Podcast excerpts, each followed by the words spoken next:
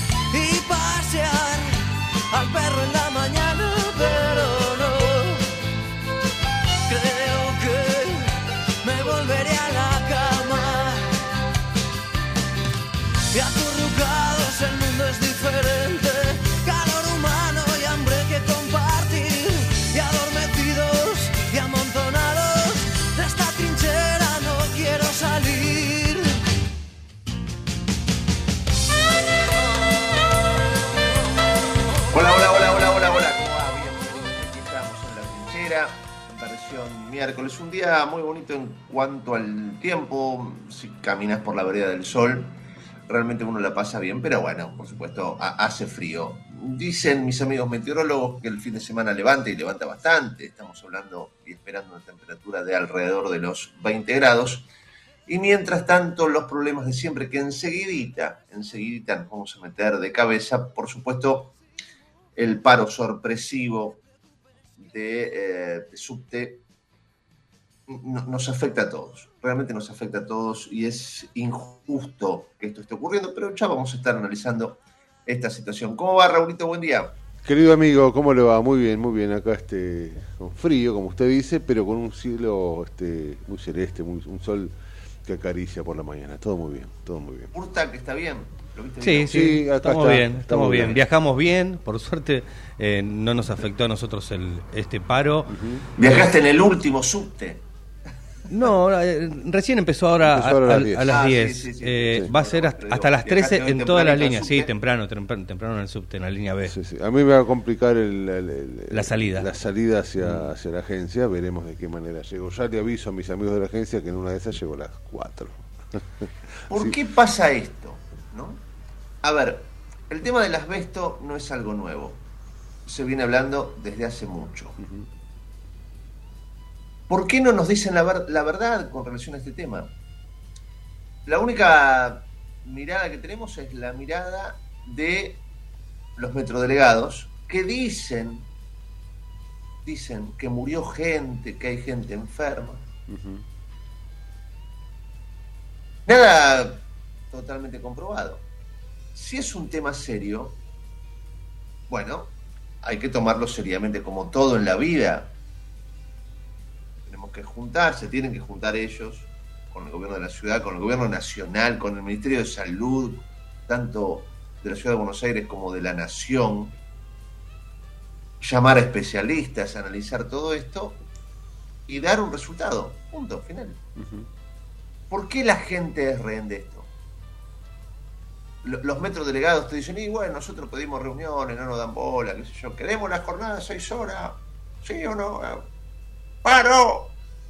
Y de pronto, doña María, don Carlos, la gente que va al médico, los que van a llevar los chicos al colegio, los que los van a buscar, etcétera, etcétera, etcétera, etcétera. Un movimiento de una ciudad enloquecida, como siempre, se parte al medio y ahí ves a los pobres corderitos de los usuarios saliendo, ¿no? recién todos los canales de televisión mostraban cómo de pronto los metrodelegados cerramos la puerta, fuera. Sí. En el. Mira, mira, pobre corderito, con la cabecita agacha, como diciendo, uh, otra vez me agarra. Con la cabecita agacha saliendo, ¿no? En Constitución, retiro. Mirando las paradas de colectivos que explotan. Y ahí va el pobre corderito del usuario preguntándose ¿qué carajo tengo que ver yo en esto? La respuesta es nada. Al mismo tiempo del que me tomo, ¿no? Claro. Sí. Claro, nada. ¿Qué tiene que ver el que va al laburo, el que tiene un turno médico? ¿Qué carajo tiene que ver con este problema? Siempre te contestan lo mismo, ¿no? Pues ya tienen un disquito. Eh, bueno, es nuestra medida de fuerza, nosotros... No está bien, pero digo, a ver, si esto existe, que yo no digo que no exista, no tengo elementos para afirmar que el tema del asbesto no es un problema. Realmente no lo tengo. Quizás sí. ¿Quién te lo resuelve? ¿No? ¿Quién es el que te lo resuelve? ¿El gobierno de la ciudad? ¿Solamente el gobierno de la ciudad? ¿El tema, un, tema de, de asbesto lo resuelve solamente el gobierno de la ciudad? Me parece que es mucho más grande. Insisto, acá tiene que meter cuchara todos los ministerios de salud y los especialistas del caso. Pero digo, protestale a quien te tiene que resolver el problema. ¿Cuándo, ¿Cuándo, se va a entender esto? ¿Cuándo? ¿Cuándo se va a entender esto? ¿Y cuándo nos vamos a, a dar cuenta como sociedad que no tenemos por qué soportar esto como corderitos? ¿Por qué tenemos que bajar la cabeza y salir mansamente hacia la parada de colectivo, empezar a llamar al trabajo y decir, uy, mira ¿sabes qué? No sé, ahora cómo hago. ¿Por qué? ¿Por qué la respuesta es pagar con nuestros bolsillos? Porque cuando la respuesta del trabajo es vos tenés que venir como sea, tenés que estar. Entonces vos ahí pagás un Uber que te va a cobrar 70 veces más caro. O tenés que empezar a ver, ¿no? Mirar para todos lados, a ver si podés llegar a, a compartir un taxi. ¿Por qué? ¿Por qué? Y si no llego, pierdo el día de presentismo. ¿Por qué? ¿Por qué? Eso es lo que yo no, no puedo entender. ¿Por qué como sociedad? Y no estoy diciendo rompamos todo, agarrémonos a trompada con los metros delegados. Yo tengo gente amiga entre los metros delegados. A ver, y se los digo en la cara, como te lo estoy diciendo vos acá, se lo digo a ellos cada vez que me encuentro con ellos. No es este el camino de arruinarle la mañana a miles y miles de personas. No es el camino. Y, estoy harto que me, ante esto que me digan, decile esto a Horacio, o decile esto a Juan Carlos, decile esto a... No, te lo digo a vos. ¿Quién está haciendo la medida de fuerza? Vos. No, pero nosotros estamos acá porque no podemos, no tenemos después. A ver, basta de joderle la vida a los demás. No es lógico esto. Jodele la vida al que te tiene que arreglar el problema. Está bien, me dice, yo le jodo la vida, paro el subte y esto le genera un problema económico a quien me tiene que arreglar el asunto. Ok, sí, pero. hacer la contraria, levantar los molinetes, como hiciste tantas veces. Listo, no pague nadie. Vas a ver cómo te genera un problema. Vos estás haciendo esto porque es una, una presión que va mucho más allá del tema del asbesto. No nos tomen de boludo, porque si no, sinceramente, encima que nos arruina la mañana, nos toman de boludo. Y ya, es demasiado. Son las presiones de campaña. Son los posicionamientos de campaña, las apretadas de campaña. Y vamos a tener esta y vamos a tener tantas Esta es la verdad. Porque encima, insisto, no nos tomen de estúpidos encima que nos arruinan la mañana. Esto no es solo el asbesto. Si fuera solo el, asbesto, insisto, levantarían los molinetes. Y la gente viajaría y volvería. Claro, eso generaría un problema económico a la empresa. Pero no, no. Lo que, te, lo que tenés ganas de hacer ruido y de demostrar que yo, mira el poder que tengo. Yo puedo joderle la vida a media ciudad. Ojo conmigo, ¿eh? Ojo con nosotros, que tenemos poder. Entonces, hagan lo que nosotros queremos. O si no, sufrirán las consecuencias. Estoy un poco harto de esta, de esta manera de, vivir, Raulito. Usted sabe que eh, yo soy usuario de subte desde hace más de diario, ¿eh? desde hace más de 20 años.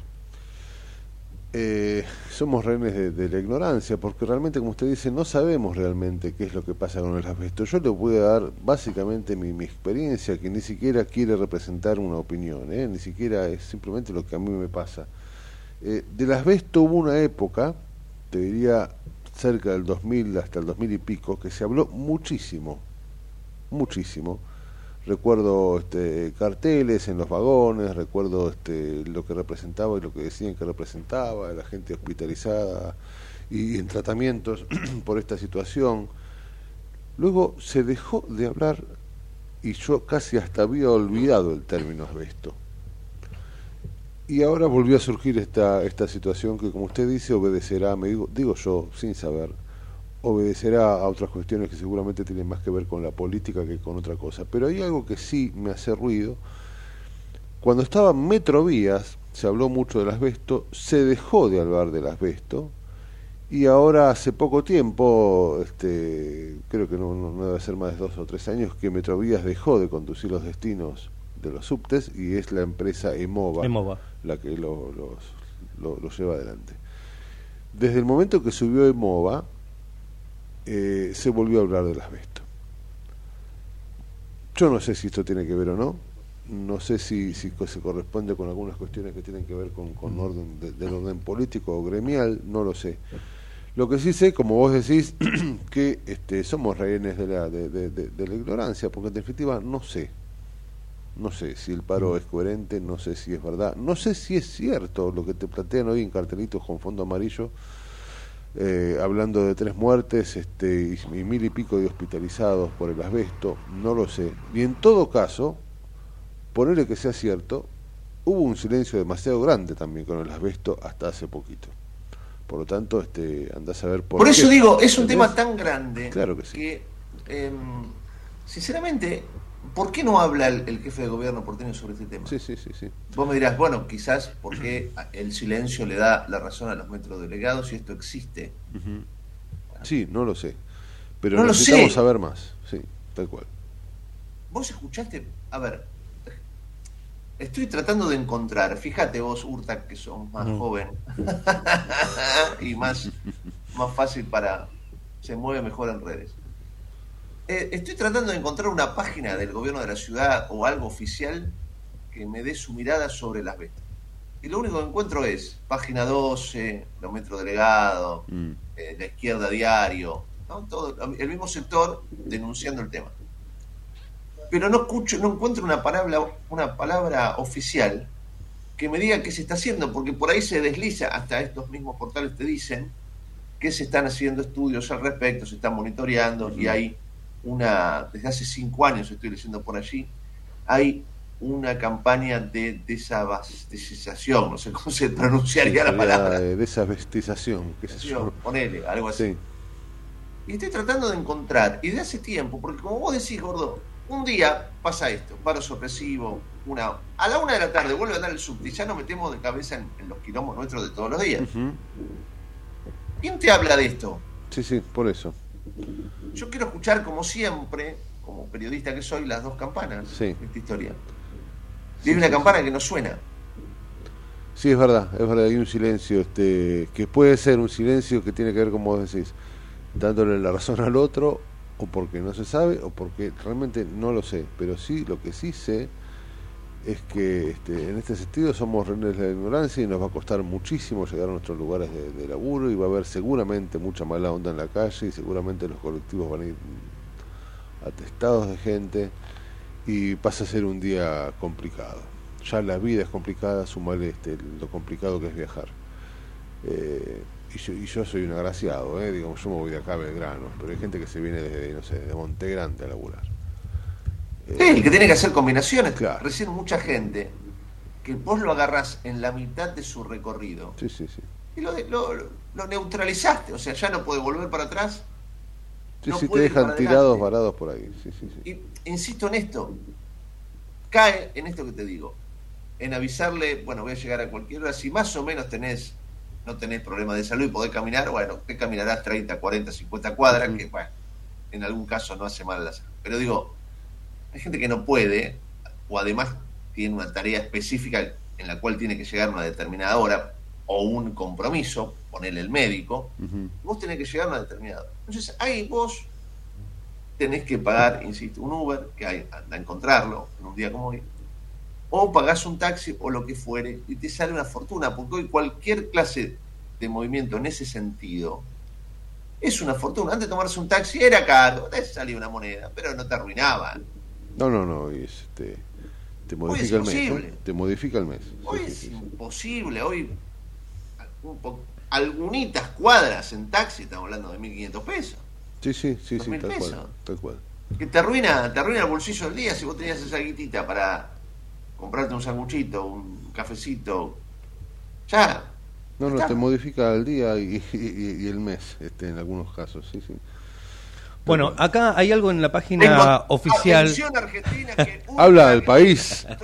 Bueno, pero esto data del año del año 2019 y me acuerdo de lo que vos decías recién, Raulo, cuando estaba todavía la empresa Metrovías. Sí, así es. Eh, se avanzó y está en la página oficial de, del gobierno de la ciudad eh, del año 2019, reiteramos, precisamente de diciembre de 2019, donde el título dice Avanzamos con el plan integral de gestión de asbesto. Culminó una nueva etapa de análisis de la flota de las líneas C y E. Eh, esto fue en el 2019 cuando estaba Metrovías, en el marco del plan integral de gestión de asbesto. Eh, coordinado junto con Metrovías, los gremios, la Agencia de Protección Ambiental, la Dirección General de Protección del Trabajo dependiente de la Subsecretaría de Trabajo, ta, informamos que finalizó una nueva etapa de análisis de la flota de la red y como resultado se identificaron piezas con asbesto en los coches, eh, bueno, dicen las marcas de la línea C, actualmente fuera de circulación, 10 componentes en los coches General Electric de la línea E, que se están reemplazando por las formaciones nuevas y en siete piezas de los coches Fiat de la misma línea que serán ocluidas o sustituidas. Dice, el objetivo de este plan es preservar la salud del trabajador del subte y es posible gracias al compromiso que llevamos adelante en la página del gobierno de la ciudad de Buenos Aires. Año 2019 esto. 2019. Acá acabo de encontrar algo del 2023 que ya habla de la nueva empresa de MOVA, como ustedes. Esta, nota fechada por el diario Perfil el 15 de mayo del 2023, hace pocos días atrás. Luego de que la empresa EMOVA decidiera aplicar descuentos salariales por medidas de protesta anteriores y ante el continuado pedido de trabajar en mejores condiciones de salud, la Asociación Gremial de Trabajadores del Subte y el Premetro organizó un cese de actividades en las líneas como ahora. Lo mismo, situación paralizó todas las líneas y el Premetro. Desde la empresa, desde MOVA, emitieron un comunicado respondiendo la queja salarial, pero también haciendo hincapié en las medidas que han llevado adelante para controlar la calidad del aire respecto al asbesto o amianto, un material altamente riesgoso para la salud y que puede producir cáncer. Según explicaron, se realizaron 2.500 mediciones en todas las áreas de trabajo del subte esas mediciones arrojan resultados considerados adecuados para la salud. Además agregaron que los reportes fueron aprobados por la Agencia de Protección Ambiental del Gobierno de la Ciudad de Buenos Aires. Así se ha demostrado y se continúa monitoreando que el ámbito del subte cumple con las condiciones exigidas por las normas que regulan la seguridad en el trabajo en base a estándares científicos y técnicos. Los metrodelegados, sin embargo, exigen que se baje la jornada de 36 a 30 horas por semana para disminuir el riesgo de inhalar la sustancia. Bueno, ahí tenés las dos posiciones. ¿Por qué no escuchamos? Porque la empresa te dice, esto está dentro de los cánones normales de salud aprobados por organismos internacionales. Y los metrodelegados te dicen, esto es cáncer. Ahora, esto no es River y Boca. No, no, tal cual. Y déjame agregarte un detalle eh, que tiene que ver, acá me metí lo que es, eh, intenté buscar lo que es realmente el asbesto, ¿no? Dice que es un material para la construcción utilizado desde finales del siglo XIX debido a sus características de que al mezclarlo con cemento se obtiene una fibra este, aislante del calor y bla, bla, bla. Le decía en su momento la fibra milagrosa, así fue conocida, y fue calificada como cancerígena en los años 80 por la Organización Mundial de la Salud.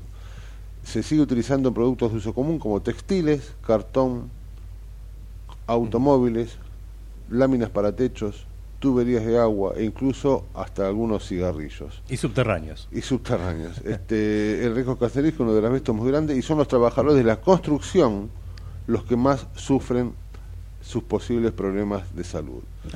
Yo no, no vi ninguna vez a no la escuché ningún gremio, claro. Eh, nada. Eh, bueno, se A ver, eh, vos fíjate, en esta línea, ¿no? Eh, perfil le hizo una nota al ingeniero Mario Magnini, Magnin, perdón, Mario Magnin, estaría bueno saber dónde lo podemos llegar a encontración, quien eh, en una nota periodística de hace pocos días señala lo siguiente, escuchen esto. La ciudad tiene millones, millones, la ciudad tiene millones de kilos de material conteniendo asbesto con el que convivimos en nuestras casas, escuelas y espacios públicos. Escuelas. Si bien expresó que ninguna empresa ha hecho más acciones que MOVA para controlar y minimizar el riesgo del asbesto, consideró que es un problema con el cual tenemos que convivir porque España, por ejemplo, viene llevando a cabo tareas ah, de quita de asbesto hace 40 o 50 años y le quedan aún 20 o 30 años más para quitar el asbesto. ¿Ves lo que te digo?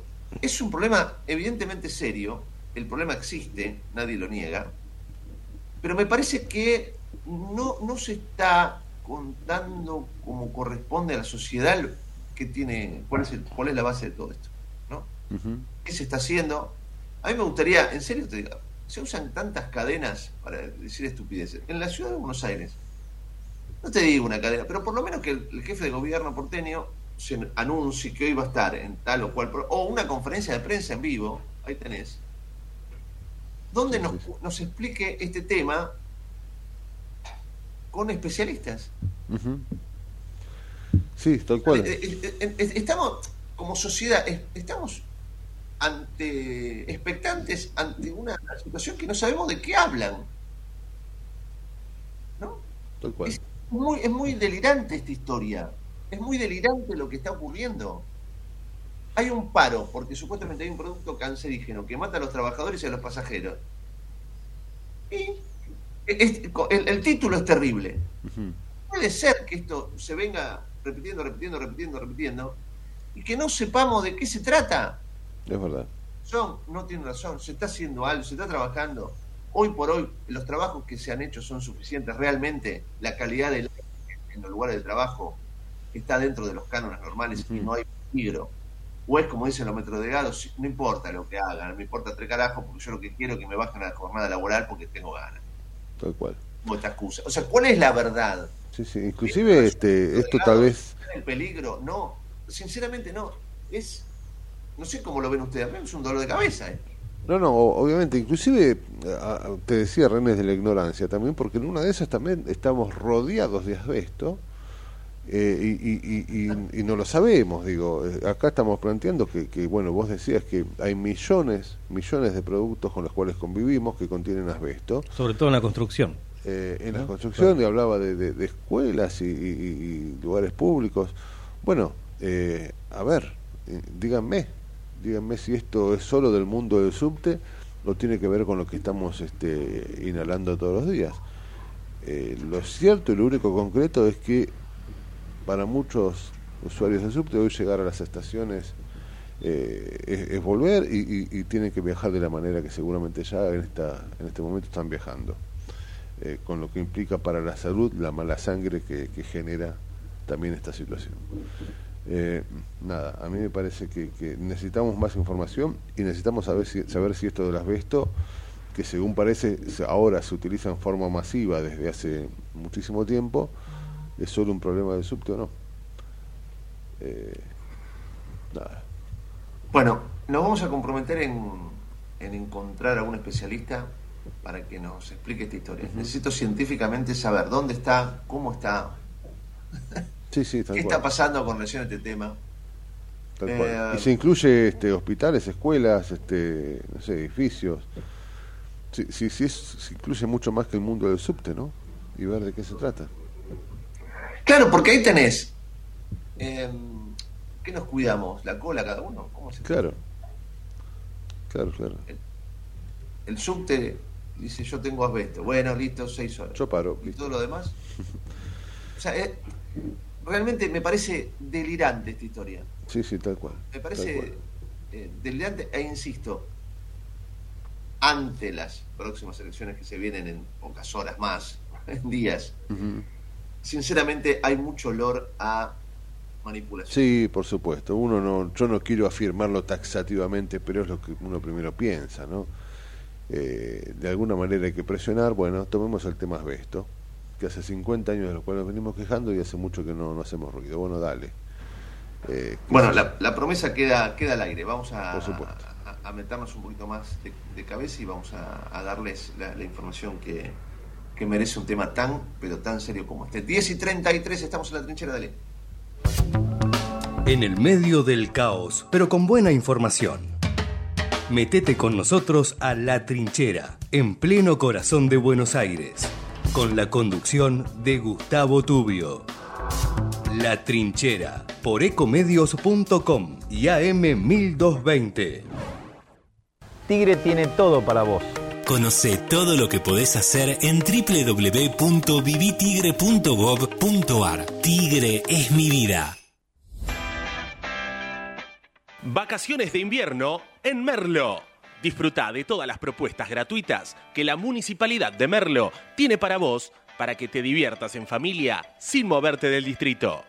Del 17 al 30 de julio te ofrecemos obras de teatro, expodinos, Museo de Ciencias Naturales, actividades recreativas y shows infantiles.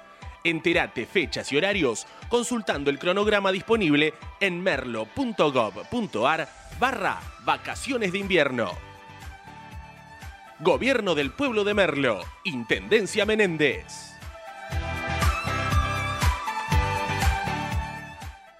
¿Sabías que todos los accidentes por inhalación de monóxido de carbono son evitables? Chequea que la llama de tus artefactos sea siempre azul. No olvides ventilar los ambientes de tu hogar todos los días, verificando que las rejillas cuenten con salida al exterior y las ventilaciones no estén tapadas ni sucias. Y controla las instalaciones internas con un gasista matriculado. Con estos consejos, proteges a tu familia. Metrogas, damos calor.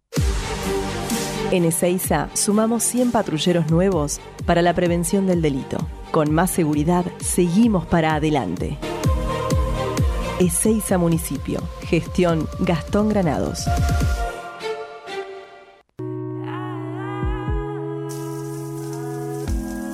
Te alivia a 38 grados en la ducha.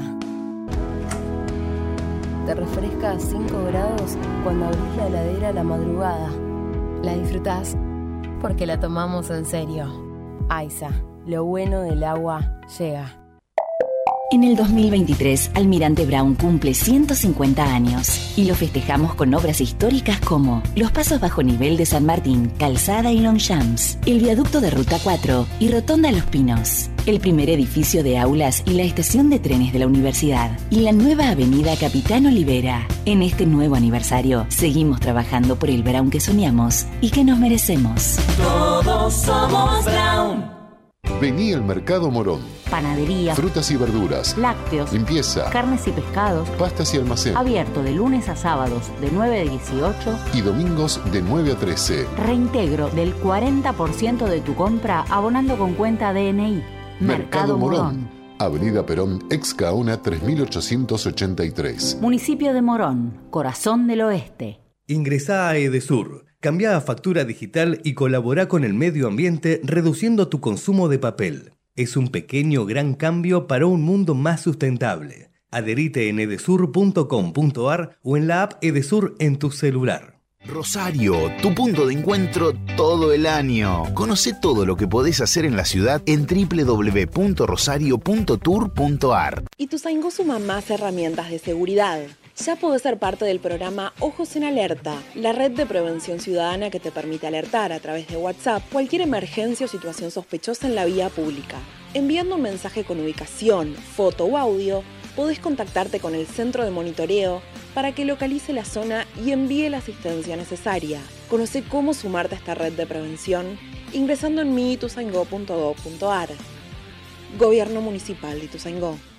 Secretaría de Seguridad. Teléfonos útiles José Cepaz. Emergencias 911. Comando Patrulla 02320 440005. Comisaría Primera 02320 422 111. Comisaría Segunda 02320 466 661. Comisaría Tercera 02320 446002. Bomberos José Cepaz 02320 422222. Ambulancias 02320 439300. Secretaría de Seguridad 02320 447464. Defensa Civil 02320 441900. COM 02320 433856. Emergencias COVID 107 147 11 56 18 30 25 y 11 56 18 30 66.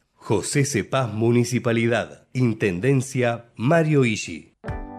Lanús es el primer municipio en incorporar el uso de armas no letales para equipar a las fuerzas de seguridad municipales que desarrollan tareas de prevención en zonas de alto tránsito como centros comerciales, estaciones de trenes y centros de transbordo. Queremos agentes de seguridad más preparados, especializados y mejor equipados para enfrentar el delito urbano. Informate en lanús.gov.ar. Lanús nos une. Se viene el Festival de Tributos de 3 de febrero.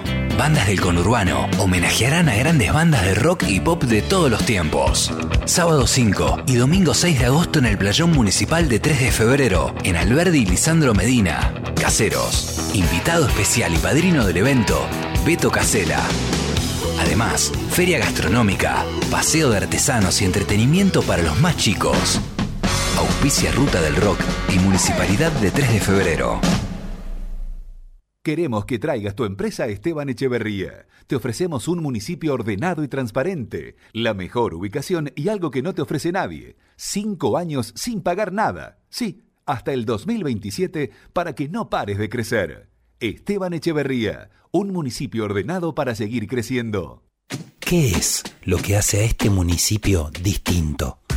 ¿Será su salud y que nos cuidamos entre todos? ¿Los parques y el deporte? ¿Será que vivimos rodeados de verde? Sí, porque la calidad de vida hace todo distinto. San Isidro, municipio. De 10 a 12 entra a la trinchera que hay lugar. En la trinchera, con Gustavo Tubio.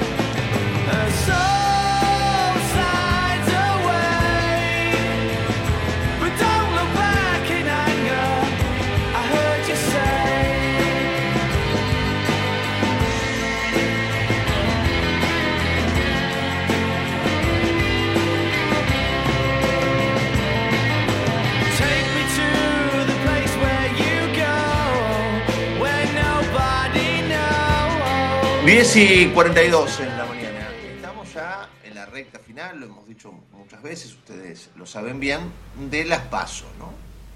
Y por supuesto, a mí me encanta ir hablando con analistas, con, eh, con consultores, con encuestadoras, para ver qué números están manejando. Por supuesto, uno dice, con la tecnología es más fácil. No, ya no lo sé, porque la sociedad está rara yo era muy chiquito, pero recuerdo perfectamente en el 83, cuando ya estábamos en la recta final de aquella elección de octubre, vos caminabas por las calles y estaba muy claro quién votaba Luder y quién votaba Alfonsín. Clarísimo. Creo que hubo algo disruptivo que quizás en ese último momento, y no sé si a tanta gente, pero me cajón, que ¿no? quizás algún porcentaje pudo haber tenido algún volantazo con el tema del cajón de Herminio. Pero digo, después en la previa no había tanto movimiento. Ahora, me parece que la sociedad, producto de la inflación, producto de los distintos golpes que estamos recibiendo en todo sentido, ya no sé por dónde anda. Entonces digo, a mí me encanta, por supuesto voy a trabajar intensamente ese, ese domingo, esos domingos, pero me encanta este, sentarme en la tele a ver qué pasa, cómo van los números, qué va a ocurrir, porque me da la sensación que vamos a tener sorpresas de todo tipo. En este caso lo tenemos en línea a Lucas Romero, es consultor, analista político, director asociado de Sinopsis, una, una gran empresa, una gran consultora. Lucas, qué placer tenerte, Gustavo Tubio y Raúl Vázquez, te saludan. ¿Cómo va? Buen día. ¿Qué tal, Gustavo? Buen día al equipo. ¿Cómo andan ustedes? Muy bien, muy bien. Muy bien. Lucas, a ver, eh, el último trabajo, que seguramente es reciente, de las últimas horas, ¿qué panorama te está dando en cuanto a, vamos a arrancar por lo nacional? ¿Cómo, cómo, cómo analizás la situación electoral? Mira, Gustavo, yo siempre trato de remarcar que independientemente de los detalles, el proceso electoral tiene rasgos estructurales, trazos gruesos. Después uno ve los detalles y los trazos finos, pero en el trazo más grueso que uno ve del proceso electoral, eh, y eso se puede observar cuando uno le pregunta a la gente si hoy fueran las elecciones usted votaría oficialismo o oposición, es decir, usted votaría por una continuidad política, por un cambio político, el 28% te dice oficialismo, el 55% te dice oposición, el resto indeciso. Es decir, ya en ese rasgo estructural la predisposición de voto opositor duplica a la intención de voto oficialista. Y esto es lo que nos lleva a presentar la escena como una escena de alta probabilidad de cambio político. Lo que la gente está demandando es un cambio, no una continuidad. Eh, en ese contexto, con ese rasgo estructural, después uno va a tratar de entender los detalles. Bueno, qué tipo de cambio eventualmente se pudiera producir. Eh, esto, esta- este rasgo estructural, este marco general, ya te, te- presenta dos cosas. Las dificultades que tiene el oficialismo para enfrentar este proceso electoral, porque claramente la gente demanda un cambio, tal es así que, bueno, a, a Sergio Massa le está pasando lo mismo que le pasaba a Daniel Scioli en 2015, lo mismo que le pasaba a Eduardo Dualde en 1999, es decir, era el candidato oficialista, pero intentaba representar alguna alternativa de cambio porque la gente estaba disconforme con lo que se venía viendo hasta allí. Eh, bueno, ahí está el desafío del oficialismo, ¿no? ¿Cómo podrá Massa presentarse como una alternativa de cambio eh, en este contexto tan golpeado para el oficialismo? Quizás el la- la- Perdón que te, que te corte un segundito, pero digo, me, me- me quedé pensando en eso. Ustedes en, en los, en los análisis que hacen, meten la cuchara en algo interesantísimo, que me parece que es bastante moderno, en cuanto a la imagen de la gente. Porque digo, eh, en cuanto a esto que vos señalás, quizás algún sector político, yo puedo llegar a entender que algunas medidas pueden llegar a tomar desde ese sector que más o menos estarían dentro de la línea que a, mí personalmente, a mi bolsillo me convendría. Pero esa persona a mí no me gusta. Y esto juega un papel importante, ¿o no? Sí, lógicamente, digamos. eh, por eso digo, hay un rasgo estructural que condiciona bastante. Después están lo que el propio candidato, las propias figuras generan, ¿no? Y, digamos, en este caso, si en particular estás haciendo referencia a cuáles son las cualidades de Massa, bueno, Massa tiene una dificultad ahí porque él es un candidato que intenta, digamos, eh, lograr el objetivo que el kirchnerismo se ha propuesto lograr en los últimos turnos electorales presidenciales, que es bueno, poner al frente de la oferta electoral a alguien que disimule la presencia del kirchnerismo en la oferta. Y esto tiene que ver porque las figuras identificadas con el kirchnerismo, la propia Cristina Kirchner, tienen lo que nosotros denominamos eh, techo bajo, es decir, altos niveles de rechazo que les impiden construir una mayoría electoralmente ganadora. Entonces, Massa vendría a ser lo que se intentó hacer con Alberto Fernández en 2019, lo que se intentó hacer con Scioli en 2015, tratar de capturar algún electorado más independiente. El problema es que, eh, digamos, y esto lo estamos vi- visualizando estos días, es que ahí pareciera haber una- un juego de sábana corta, ¿no? Porque ahora Massa pareciera estar más predispuesto o más eh, eh, ocupado en tratar de seducir al votante más identificado con Cristina, que lo mira con recelo, que lo mira con desconfianza, y probablemente tenga eh, esa dificultad que tuvo Daniel Scioli, que al principio parecía un candidato independiente en 2015, de hecho presentó todo su gabinete, un gabinete que era sin figuras del kirchnerismo, pero terminó la campaña siendo casi una figura más de la cámpora, porque necesitó o necesitaba fidelizar el voto del kirchnerismo. Bueno, este es el juego de sábana corta en el que está Massa, ¿no? Uno lo ve tratando de, bueno, conectar con el electorado de Cristina porque sabe que lo necesita, pero quizás eso lo condiciona también para ir a atrapar un votante nuevo, más independiente, que a lo mejor crea que Massa le puede dar cosas que ni Alberto Fernández ni Cristina Kirchner le dieron. Pero bueno, habrá que ver qué éxito tiene porque, insisto, el contexto o el marco general es un contexto muy desafiante para el oficialismo. Lucas Romero, ¿cómo te va? Raúl Vázquez te saluda, es un placer. ¿Qué tal, Raúl? Muy bien. Buen día. Vos sabés que, em, ateniéndome a esto que planteabas, número más, número menos, que, que supuestamente el 55% te va, va a votar eh, en principio o- oposición, me gustaría ir un segundo hacia, hacia ese sector de, de- de la elección, ¿no? hacia la oposición. Eh, se ha nacionalizado mucho Santa Fe, se, seguramente se van a, nacionalizar en parte con la llegada de, de los dos candidatos a Córdoba este fin de semana, pero al mismo tiempo también ha habido una poca participación en Santa Fe. Creo que se ha llegado al sesenta y pico por ciento y eso es realmente poco. Creo que inclusive es menos de lo que pasó la paso del 2019 en Santa Fe. Eh, ¿Cómo juzgás eh, eh, eso y de qué manera crees que puede beneficiar o no la nacionalización de la elección para, para la interna de Juntos por el Cambio? Bueno, eh, digamos, viendo ese 55 opositor, bueno, uno empieza a mirar, bueno, quién de, de los actores de la oposición pudiera ser el que capitalice el mayor apoyo para poder, bueno, construir la mayoría electoralmente ganadora. Y, y parte de esa es la pelea que estamos viendo dentro de Juntos por el Cambio, que es la principal oferta opositora. Ahora, cuando uno mira esa, esa, esa situación, mayoría de tendencia opositora, Juntos por el Cambio la principal oferta opositora, bueno, si uno se pone en la piel de Horacio Rodríguez Larreto, de Patricia Burrich, naturalmente la lectura que hace es que el que gana la interna gana la externa. Claro. El que gana la interna es presidente. Y esto es lo que ha llevado a esa interna, a este Feroz. nivel de confrontación, de intensidad, de, de debate acalorado que han venido teniendo.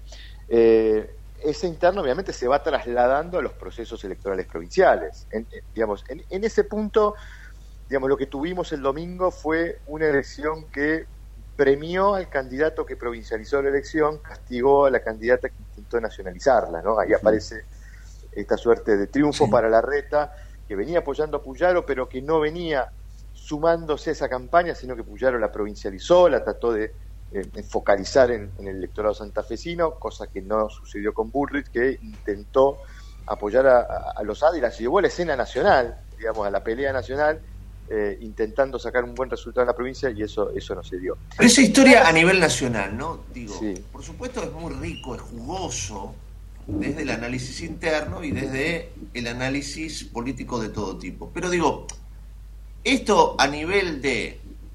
Y la pregunta es si a vos te parece que esto suma o no. El voto de don Pedro que tiene una carnicería acá en la esquina. Realmente no, no le interesa si ganó, si ganó el candidato de Horacio o el candidato de Patricia en Santa Fe digamos, no, no le mueve la aguja, o sí, o vos crees que hay, puede haber un movimiento a nivel electoral por ese sentido. No, no, ca- cada, candidato intenta recoger hechos de la realidad cotidiana, de la coyuntura, para construir aspectos que sean favorables a su campaña.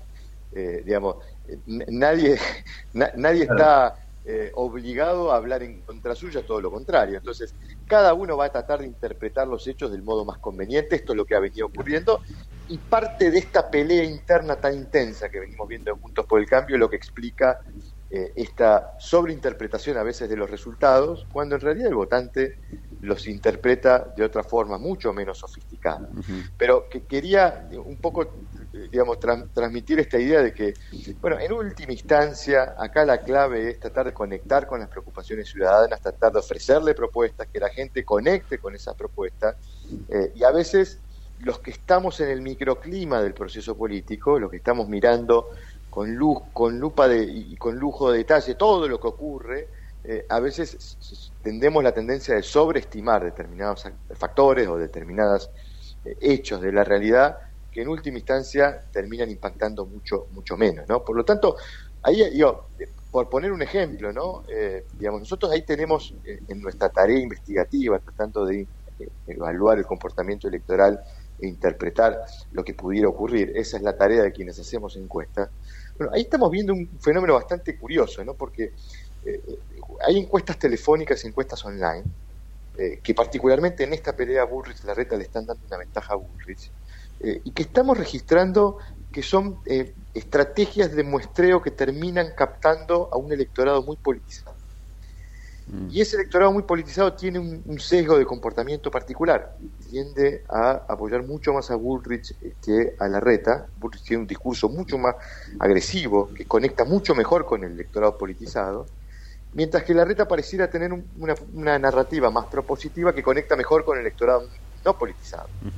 Eh, y eso se te está viendo reflejado en los estudios, tal es así que en las muestras presenciales, cuando vamos con encuestadores a la calle a relevar lo que está ocurriendo, nos encontramos con una mejor performance de la reta que de Bullrich.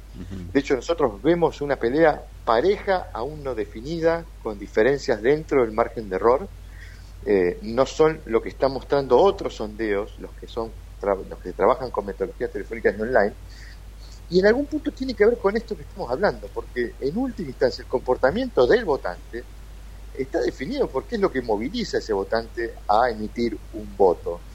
Y yo creo que estamos frente a un electorado muy particular en la Argentina, que viene sufriendo un proceso de crisis y de deterioro de su calidad de vida sostenido en los últimos años, y que está descreída de la dirigencia política, y que la dirigencia política ya no le pide eh, que le explique qué es lo que va a hacer, sino le pide algo mucho más complejo, que le diga cómo lo va a hacer, porque viene recibiendo propuestas que no se terminan de cumplir, que no satisfacen las demandas ciudadanas, entonces está sumergida en una, en, una escena de descrédito y está muy eh, reacia a comprar fácilmente los discursos de campaña. Entonces, frente a ese contexto va a ser muy interesante el nivel de participación, porque ahí obviamente vamos a tener qué nivel de participación, sobre todo en los sectores no politizados, los que están más reacios al proceso político, los que están más desafectados del proceso político, eh, porque eso pudiera afectar la performance de estos dos candidatos en interna, pero también cuál de las dos estrategias ha tenido más éxito, ¿no?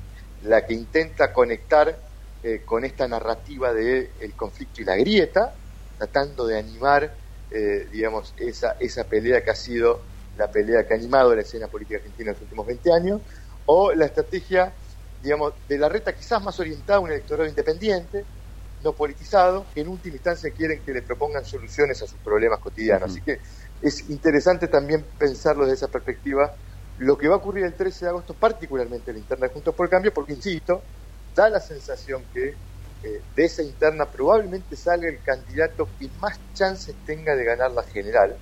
Por eso tenemos una interna tan acalorada y tan intensa. Sumándome a, a esta última idea de, que, que hablas, que es muy concreta, el hecho de decir que desde esta interna es muy posible que salga el presidente o la presidenta de, de- la nación, me gustaría que me comentes qué valor le das al factor Milei y qué valor tiene esto de que Massa de alguna manera eh, apoyado, no apoyado, pero sí no están visto con tantos malos ojos como, como en su momento fue posiblemente eh, Guado y demás, por el círculo rojo y por el establishment y por sus contactos con el fondo y estas cuestiones. Digo, ¿qué, qué, qué, qué valor le das a ese factor, al factor Milei sobre todo, ¿no? que este, pareciera que se viene desinflando últimamente, pero no deja de ser gente que este, también tiene un voto más, más disruptivo, si se quiere. ¿Cómo, cómo lo ves? Bueno, en esto que decíamos de una fuerte demanda de cambio en el electorado, hay una porción del electorado que eh, pretende un cambio que le ofrezca algo nuevo, ¿no? Y creo que Milei en algún punto eh, representa eso en la oferta electoral, ¿no? Alguien que irrumpe en la escena con la ventaja de ser nuevo, en una escena donde a todos los políticos se lo mira con desconfianza, y que dice que va a tratar de cambiar especialmente el comportamiento de la dirigencia política. Bueno, esto es lo que lo ha hecho protagonista de la escena. Un candidato que irrumpe en la política hace menos de dos años con la elección que tuvo en la Ciudad de Buenos Aires en la legislativa del 2021 y hoy se transforma en un candidato competitivo. Efectivamente lo hemos visto bajar en los últimos meses, sobre todo después de la oficialización de las candidaturas. Muchos inconvenientes ha tenido Milei en la organización de su propuesta política. Lo veníamos anticipando, que era un candidato sin estructura. Bueno, esa falta de estructura se vio reflejada en la forma en que cerró la presentación de las candidaturas, con problemas con denuncias, con candidatos que públicamente lo cuestionaban. Bueno, eso lo ha afectado y en algún punto es, es importante porque no es lo mismo que la escena sea de tres que la escena sea de dos. Entonces, del modo en que performe Javier Milei el 13 de agosto nos va a definir la naturaleza de la escena electoral. Así que eso es un gran punto. Y respecto a lo de Massa, bueno, no, es una novedad que hay sectores del Estado que se conectan con Massa. Hay veces que uno tiene la dificultad de identificar si efectivamente Massa es un dirigente que representa un partido político o que representa un grupo de interés, ¿no? Porque tiene muy buen vínculo con muchos sectores del establishment y del empresariado, y eso creo que, eh, digamos, eh, no es una novedad. Lo que no queda claro es si eso es un factor que le pudiera ayudar a traccionar electoralmente con el ensayo del candidato oficialista, porque, digamos, digamos en última instancia, si volvemos a aquel factor estructural del que les hablaba al comienzo, hay un condicionamiento que es de base para las posibilidades de masa, que es que el, la, la, mayoría de la opinión pública tiene una mirada crítica de lo que este gobierno hizo durante estos tres años y medio. Y en algún punto Massa está condicionado por eso, y más allá del buen vínculo que pudiera tener con un sector del establishment, bueno, la opinión pública mide por los resultados, uh -huh. y los resultados no han sido eh, auspiciosos. De hecho, Massa tiene la dificultad que además no están siendo auspiciosos en este final de, del ciclo de Alberto Fernández, ¿no? Con una economía que empieza a languidecer, con la inflación eh, elevada. Bueno, son todos factores que probablemente sean explicativos de la performance de Massa, más allá del buen vínculo que tiene con algún sector empresarial. Uh -huh. Tengo la, última de mi parte que tiene que ver con una lectura que, que, que leí ayer que me parece más que interesante. Eh, es muy posible que al menos cuatro gobernadores, creo que también te lo escuché a vos, cuatro gobernadores de la UCR, eh, hablo de Jujuy, hablo de Mendoza, hablo de Corrientes, Santa Fe el otro día, eh, es posible que sean gobernadores y que vaya, este, vayamos a tener a cuatro o cinco provincias gobernadas por el radicalismo después de muchísimo tiempo. ¿Esto que habla de, un electorado que puede estar volcado al larretismo por esta cuestión de que tal vez le da un poco más de bola a los radicales? Eh, ¿Tiene que ver con un resurgimiento desde las bases del radicalismo o es básicamente espasmódico? Digo, ¿cómo, cómo lo analizás? No, creo, creo que es un síntoma que nos debe llevar a pensar que... Eh, Sumémosle eh, a Lustó, ¿no? Que es posible sí, también. Sí, claro. Eh, de hecho, podemos sumar a Chaco también. Eh, digamos, podrían tener mm. cinco o seis gobernadores de, de, origen radical. A ver, hay un crecimiento de Juntos por el Cambio desde el punto de vista del poder territorial, ¿no? Estamos camino a que Juntos por el Cambio pueda llegar a tener 10 hasta 11 provincias gobernando, sí. dependiendo de algunos resultados.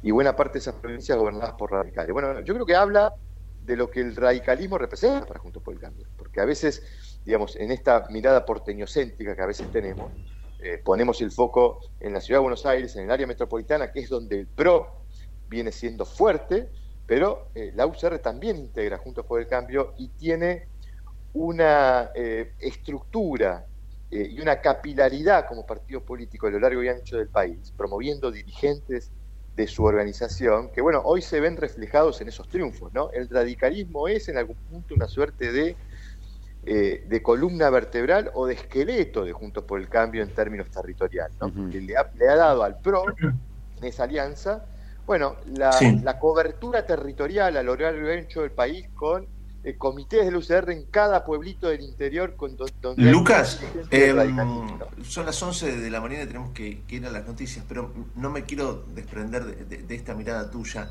e, en este muestreo no en la ciudad de Buenos Aires Macri o Lutó Mira, no tenemos estudios en la Ciudad de Buenos Aires, nosotros estamos siguiendo esa escena, así que ahí no te puedo dar números, pero un ejemplo más de una interna competitiva que precisamente por ser competitiva pareciera ser intensa, ¿no? Creo que esta ha sido la elección de las internas. No estamos familiarizados en Argentina a eh, ver internas partidarias, a veces son acaloradas, así que eh, una de las tres internas acaloradas que tenía Juntos por el Cambio. Tenía Santa Fe, tiene Ciudad de Buenos Aires y la Nacional, ¿no? Son las tres definiciones que vamos a tener el 13 de agosto y veremos a ver qué resultado tenemos. Lucas, como siempre, un placer charlar contigo. Un abrazo grande. Un abrazo grande. Un abrazo grande. Lucas Romero, director asociado de Sinopsis Consultores, 11 de la mañana, dos minutos, las noticias con Matías Urtag y arrancamos la segunda hora de la trinchera. Desde Buenos Aires, transmite LRI 224, AM 1220, Ecomedios. Econoticias. Toda la información al instante.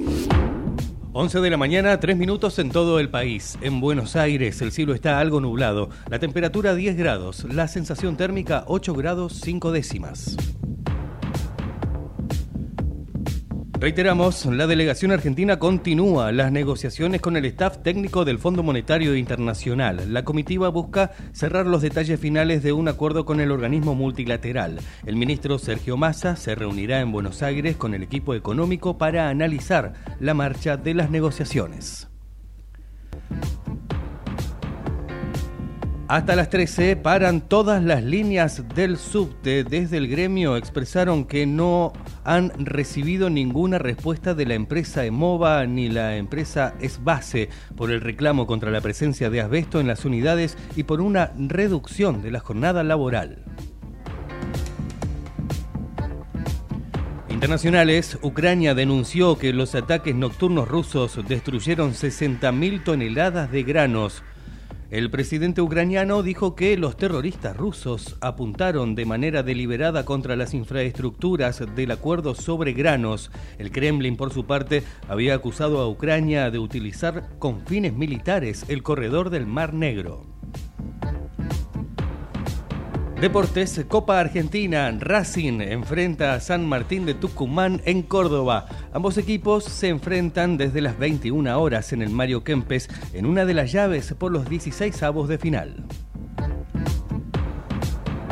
Sigue el frío extremo en la provincia de Buenos Aires, el litoral y el sur del país. Gran parte del conurbano bonaerense, Entre Ríos, Corrientes, Misiones y el sur de la Patagonia continuaban con alerta amarilla. En algunas ciudades se registraban marcas térmicas bajo cero. Ahora, en Buenos Aires, el cielo está algo nublado, la temperatura 10 grados, la sensación térmica 8 grados 5 décimas, humedad 67%.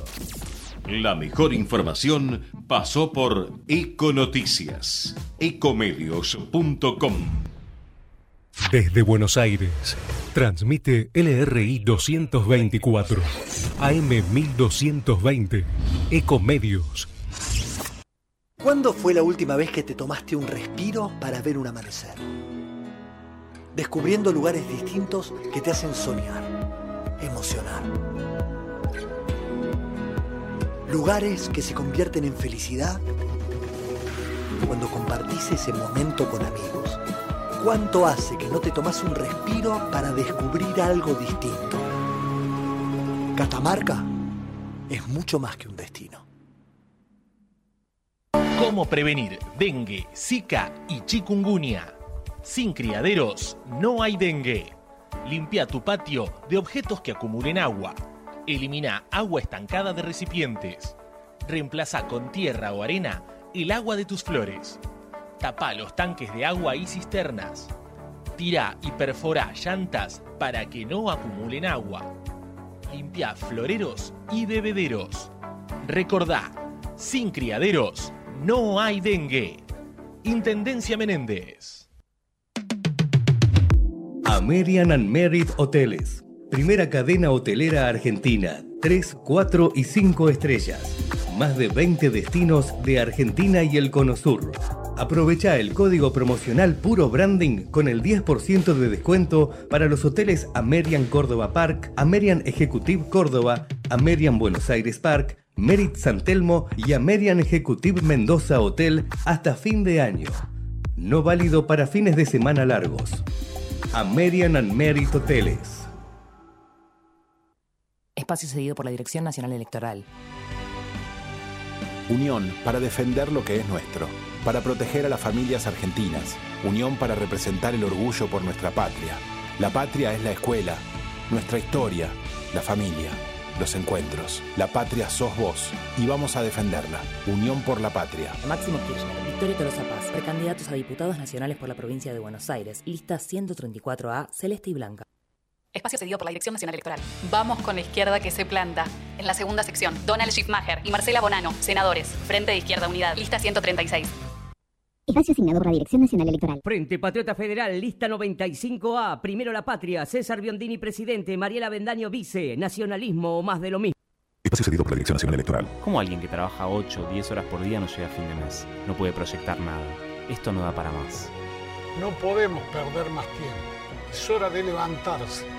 Juan Schiaretti, precandidato a presidente de la Nación. Florencio Randazzo, precandidato a vicepresidente de la Nación. Hacemos por nuestro país. Lista 133A. Espacio cedido por la Dirección Nacional Electoral. Si no es todo, es nada. Héctor Gay, parlamentario del Mercosur Distrito Buenos Aires. La Fuerza del Cambio. Juntos por el Cambio. Lista 504B. Informate en ecomedios.com. Seguinos en Instagram. Arroba ecomedios. Seguimos en La Trinchera. Estamos en la segunda hora, con la conducción de Gustavo Tubio.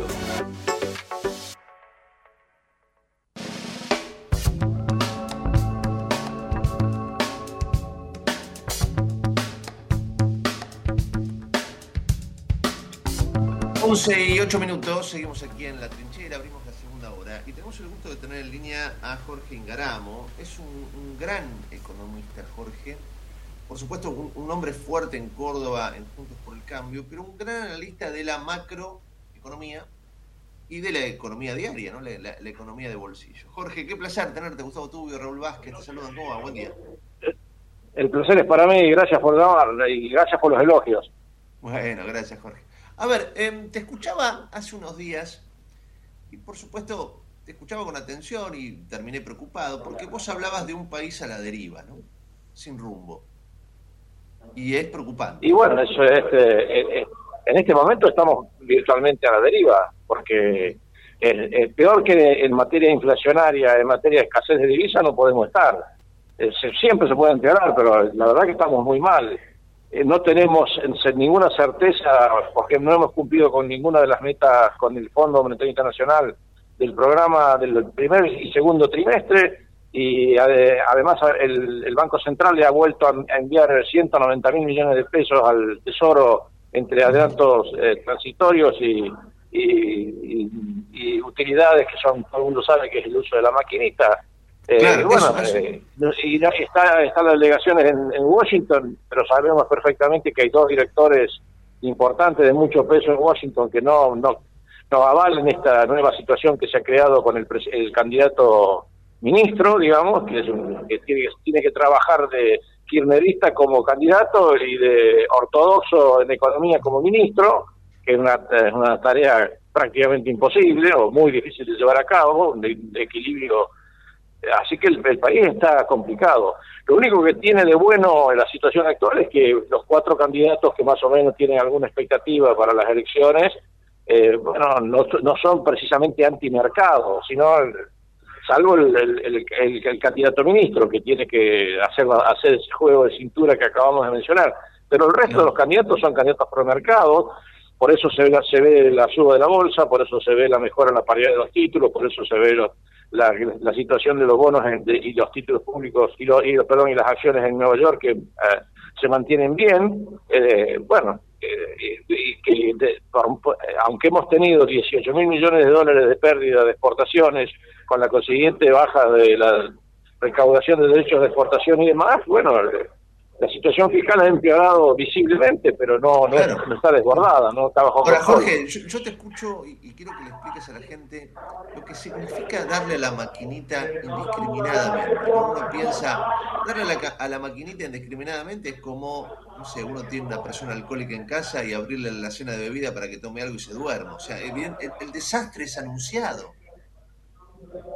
Y bueno, lo que pasa que eh, la- después eso se absorbe con las famosas LELIX y ahí está la, ahí está la bola de nieve que son 11,9 billones de pesos eh, que, que- prácticamente pagan un billón de interés largo por mes.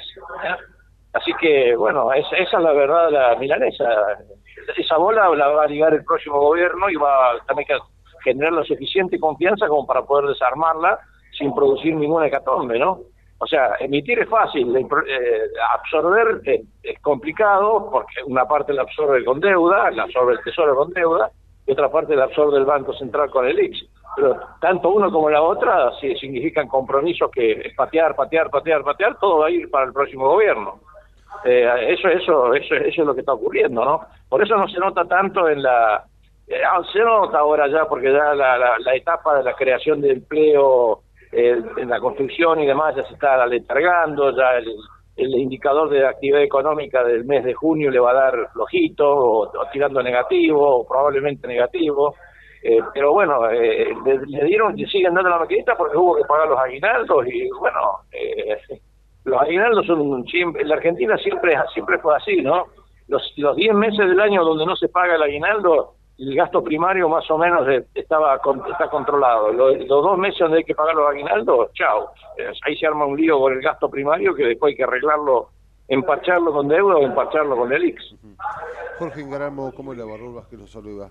Usted sabe que... ¿Qué dice? ¿Cómo anda? Muy bien. Este, eh, quiero aprovechar también lo, lo que usted sabe de economía, seguramente después le preguntaremos sobre la precandidatura a diputada y demás, pero digo, eh, los candidatos últimamente, está claro que la incertidumbre económica es inmensa, ¿no? Este, el bolsillo lo sufre más que nada, pero al mismo tiempo, pensando ya en el futuro, y esta pregunta es más este, de un ciudadano común, ¿no? Algunos candidatos, inclusive en la interna también de Junto por el Cambio, nos plantean que se sale del cepo en 10 minutos. Y otros nos dicen que esto tiene que ser este, algo mucho más eh, pensado, más evaluado, más analizado y que no se puede salir del cepo en 10 minutos. ¿Qué va a pasar el 11 de diciembre con el cepo? No, el 10 de diciembre no, el 12 de diciembre no va a pasar nada demasiado importante. Se van a mandar un conjunto de leyes al Congreso para que, eh, una vez aprobada con el mayor consenso posible y con el mayor poder político y el músculo político posible, se logre lo, eh, lo más rápidamente posible equilibrar el déficit primario del sector público y refinanciar la deuda y ganar confianza con el fondo. Y el cepo va a, ir- va a haber que ir desmontándolo. Yo creo que el que dice que el cepo desaparece el primer día y que el primer día desaparece la inflación es eh, miente. Bueno, dice es, es miente. expert, es expert justamente el que nos dijo eso el otro día. ¿Perdón? Expert justamente es el que nos dijo eso el otro día, por eso este, mientras la CUNSA dice medio que lo contrario, por eso la, la, la pregunta. ¿no? No, no, no, yo me inclino por la idea de la CUNSA. Eh, yo creo que de- desarmar el cepo con una brecha del 80% y con un, y probablemente con una deuda flotante que nos dejen, que va a, va a ser grande, eso ya lo sabemos, va- igual que en el 2015, que se, en el 2015 dejaron 180 mil millones de pesos de entonces de deuda flotante y eso hubo que pagarlo con emisión monetaria, así que desarmar el cepo el, el- el 11 de diciembre y mientras uno está tratando de salvar las papas de la deuda flotante y pagarlo y pagar los aguinaldos y el gasto público social, eh, yo eh, honestamente yo me a pensar que ese, ese trabajo va a durar seis meses como mínimo. Y bueno aparte parte de parte de los tipos de cambio que forman parte del CEPO tienen impuestos adentro que fueron votados por la ley de emergencia de Fernández, así que hay que cambiar las leyes, está el impuesto país, están los anticipos de impuestos a las ganancias que se cobran de en el dólar turista o en el dólar tarjeta. No, así que eso eso no se puede hacer el primer día, no, no, no hay manera. El primer día se puede Jorge, decir eh, eh, cómo en base se a va a todo hacer. esto que vos señalás, a, a- a esta pintura y estas fotos económica y social que haces, ¿hay esperanza de salir adelante? En serio te lo digo, porque viste, siempre pasa lo mismo. Después llega un nuevo color político, le echa la culpa al que estuvo atrás, que es, es lógico, porque el que vino atrás hizo un desastre. Y em, a veces no queda claro el rumbo. ¿Vos crees que esta vez Juntos por el Cambio tiene un rumbo definido para sacar al país lentamente adelante? Nadie pide que lo hagan seis meses, como vos decís, pero digo, ¿hay, hay esperanza de, de que el rumbo sea positivo? Definitivamente. Definitivamente, definitivamente. Sí, sí, sí. Ya, va, ya van a, van a- va, va a haber eh, reducido la- el déficit de la cuenta corriente externa por la, mejora del gas y del petróleo. Van a ya crucemos los dedos, ya no va no van a faltar los 18 mil palos que faltaron este año de exportaciones agropecuarias. Eh, no, no, sí, se puede salir adelante. Es, es lo, que lo, que no hay que hacer es creer en los milagros. No hay que ser, no hay que creer que la dolarización va a resolver el déficit fiscal o que la bimo- bimonetariedad va a resolver el problema monetario. No, no, eso no va a pasar. Lo que, lo que hay que hacer es un gobierno con mucho músculo político que consiga confianza y, y, y- cruzar los dedos que podamos tener más exportaciones de hidrocarburos, que no haya sequía, el niño se porte bien y nos dé una buena, una buena cosecha de 140 millones de toneladas o 130. Eh, No, sí, sí, sí. Después el futuro de la Argentina, como usted sabe, nosotros somos buenos en economía del conocimiento, en minería, en, en, eh, yo en este momento estoy en un tambo robotizado de la ciudad de, Oliva, en Córdoba. Este, tenemos emprendedores y microemprendedores a patadas, Actecha, eh, empresas de agro, de tecnología agropecuaria, eh, eh, el, turismo que estuvimos visitando ayer en la zona de, de- de- de Villa General Belgrano, con un potencial fenomenal, todas las plazas llenas, aún con la mala área que hay en la Argentina. Eh, no, claro que tenemos futuro, no hay ninguna duda. Lo que pasa es que eh, esta gente, este gobierno empezó todo tarde, tarde, y en la mayor parte de los casos lo hizo mal. Tardaron tres años en empezar a corregir los subsidios de las tarifas públicas, tres años. El- el- los subsidios al transporte del AMBA empezaron a corregirse en diciembre del año pasado, después de tres años de gobierno. Entonces, claro que estamos, ahora, ahora tienen todo el problema junto. Y, y tiene y encima, eh, digamos, el fondo les dice devalúen, devalúen, devalúen, y ellos no quieren devaluar porque se le va inflación, porque no tienen un plan. No, no, claro que tenemos futuro. Lo que hay que hacer es trabajar con una dureza y una firmeza, como plantea eh, la lista de Horacio. La lista de Horacio plantea que hay- no hay soluciones mágicas, hay que hay que eh, reducir a la mitad la estructura política del gasto del gobierno, darle independencia al Banco Central, parar con la maquinita y, y conseguir el déficit eh, primario cero el primer año de gobierno. Entonces sí podemos hablar en serio de un tipo de cambio único que más o menos pueda ser previsible para la gente, vuelve usted sabe que nosotros los argentinos tenemos 250 mil palos verdes guardados bajo el colchón o atrás de la tapa del inodoro. Cuando, cuando ve- vean que hay confianza y que hay eh, seriedad y hay trabajo y hay espíritu de laburo y hay buenos equipos trabajando, esa guita se va a mover. Yo no tengo ninguna duda. Yo creo que el- al comienzo va a ser duro, no, no hay ninguna duda, porque reformar el Estado, a impedirle que se, que se financie con emisión monetaria, re- reprogramar toda la deuda que nos van, nos van a dejar, pagar la deuda flotante no va a ser nada, nada sencillo. Pero bueno, este, el, el potencial está en el, eh, y está todo intacto. Por ejemplo, el campo, el campo es un- no, no hace falta ni siquiera bajarle la palanca, va a funcionar solo. Eh, eh, El litio tardará un poco más, el gas eh, dependerá de los caños, pero en los próximos cuatro años va a llegar. El programa de Horacio de levantar el do- al doble las exportaciones en seis o ocho años lo vamos a cumplir, lo podemos cumplir. Tenemos todo para... El campo puede dar 40, 50 millones de toneladas más de granos. Falta todo el valor agregado, falta dejar, permitir a la gente que exporta que pueda exportar, eliminar las retenciones de economías regionales para sacar la pata de encima, eliminar las retenciones de los lácteos. Yo estoy acá justamente en el establecimiento tambero, eh, eh, y es, injusto que la, la, eh, la, la leche que se exporta toda con valor agregado, con- como caseína, como leche en polvo, como queso, como queso, como crema, tenga retenciones, tenga retenciones que castiguen el trabajo nacional y encima para entrar en los otros mercados tenemos que pagar aranceles. O sea, lo- lo- le, hacemos todo lo posible para que el tipo se funda. Sí, sí, toda Así que así. sacándole la pata de encima y dándole al campo lo que es del campo. Yo soy cordobés. Córdoba le mandó el año pasado al, al, al Tesoro Nacional tres mil, casi 3 mil millones de dólares de retenciones. No volvió nada de todo eso. O habrá vuelto una mínima parte. Sin no, duda, yo creo que el futuro es absolutamente brillante. Tenemos que apretar los dientes un año y trabajar, trabajar, trabajar y trabajar. Y no creer en recetas milagrosas. Hay que hacer pasar las leyes, hay que hacer grandes acuerdos de grandes consensos con mucho mu- músculo político para que las leyes salgan y ser muy cuidadoso con el gasto y no, no gastar más de lo que ingresa, en el menor plazo posible y no, no gastar más de lo que ingresa. Justamente engaramos usted dio en el clavo de lo que yo quería preguntarle de recién. Este, es cierto que el campo ha sido sin dudas mancillado, pero digo, usted está como precandidato a diputado nacional y si el votante lo permite, usted va a llegar a un cuerpo, va a llegar al Congreso de la Nación que ha hecho las cosas mal y que ha trabajado poco. No solo poco, sino mal. El ejemplo claro es la ley de alquileres y un montón de cuestiones más, ¿no? Que seguimos esperando. Digo, eh, ¿qué vislumbras para el Congreso Nacional? Porque realmente nosotros como ciudadanos sabemos, creemos que en definitiva el Congreso está en deuda con la Argentina, ¿no? Eh, mire, Horacio Presidente trabaja 14 horas al día. Eh, eh, va, va a trabajar 14 horas al día. Nosotros que vayamos al Congreso nos van a hacer laburar. Ha hecho todas las alianzas políticas que pudo. Está Esper con nosotros, está Lilita con nosotros, está Pichetto con nosotros, están los radicales con nosotros, está Lustó con nosotros. Eh, ¿Cómo nos vamos a conseguir sacar las leyes y trabajar como animales para que las cosas se hagan bien y rápido? Y que, y que el cambio dure, hacer porque hacer las cosas a los apurones tampoco tiene ningún sentido, ni de prepo tampoco tiene ningún sentido, porque el prepo de hoy, el primer recule, chau. Usted puede ser muy macho, muy macho, pero la primera vez que lo hagan recular, después lo hacen recular todo el tiempo. Entonces nosotros tenemos que trabajar, trabajar y trabajar, como hace Horacio todo el día, eh, 14 horas por día, y en el Congreso tendremos que hacer lo mismo, y ese es el compromiso que todos hemos tomado que el cambio sea bueno, que esté bien, bien pensado, que sea sensato, que tenga músculo político y que dure. Eso me parece que es la fórmula. Otra no hay, no se puede creer que usted, usted cree que dolarizando la economía va a eliminar el déficit fiscal. No, imposible, imposible. Va, va a tener el- el- más problemas para endeudarse porque va a tener que endeudarse en, la- en una moneda que no maneja.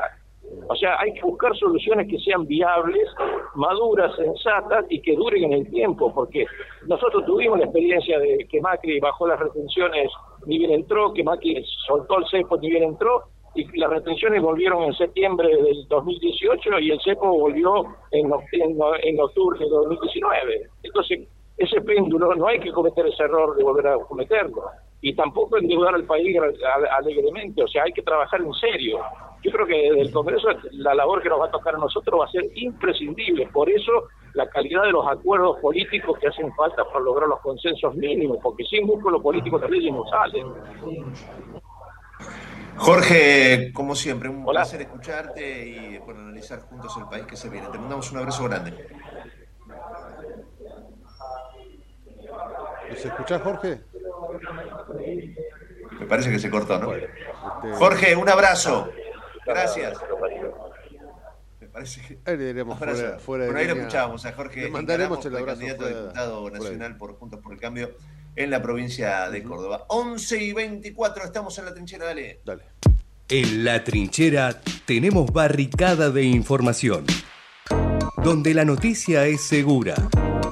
La trinchera, con la conducción de Gustavo Tubio. De lunes a viernes, de 10 a 12, por ecomedios.com y AM 1220. Tigre tiene aventura, paseos de compras, museos, obvio que también tiene el río, tiene gastronomía para cuando querés darte un gustito y también para los gustos de siempre. Gracias. Buen día. ¿Para pasar la noche tiene? Sí, hay para elegir. Tigre tiene conectividad, seguridad y por sobre todas las cosas, tiene buena gente. Tigre tiene todo para vos.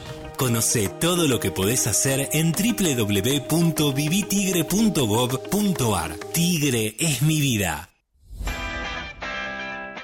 Vacaciones de invierno en Merlo.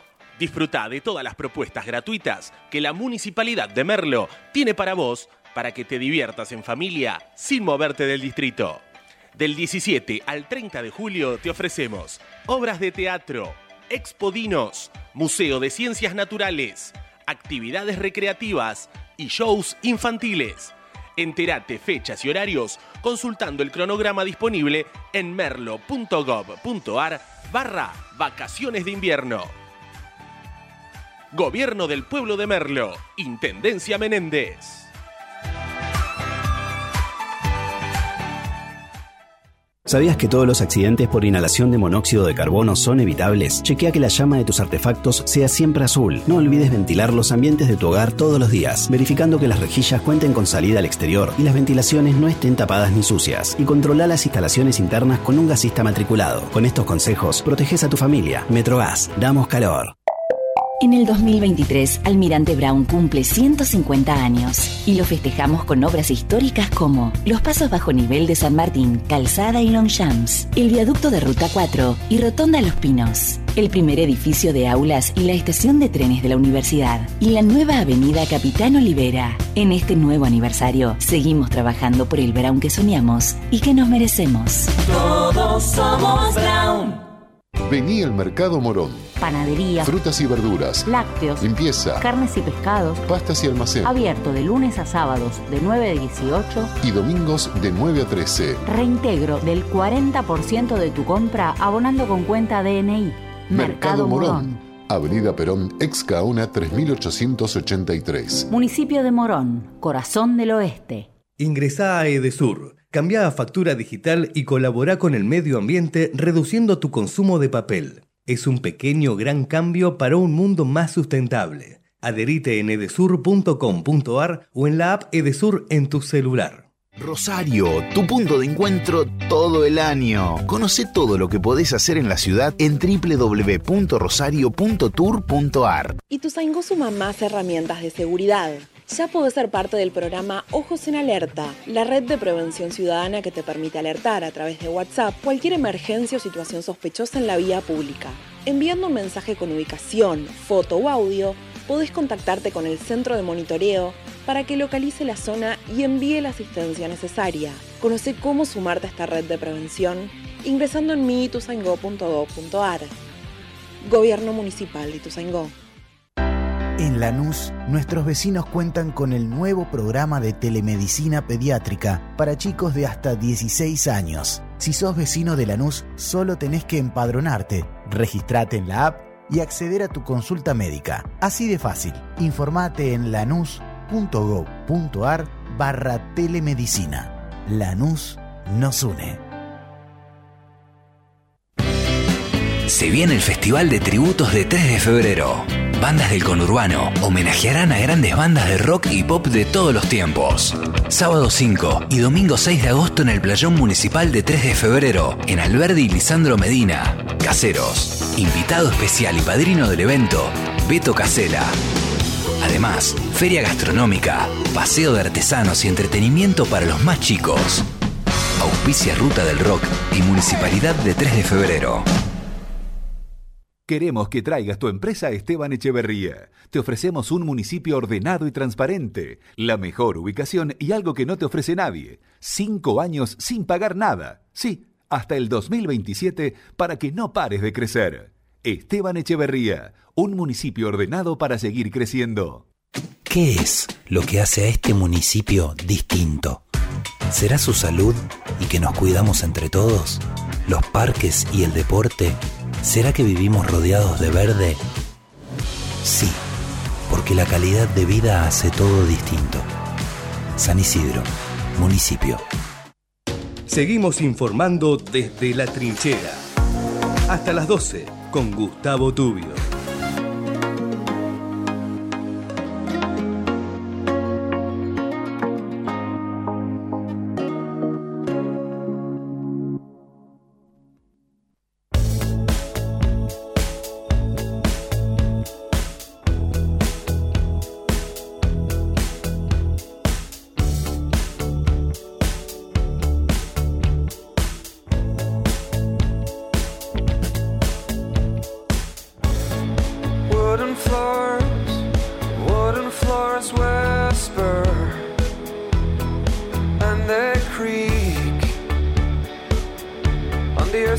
Sockless feet. A secret door, a door undiscovered. You knock so gently, in case you're hurt.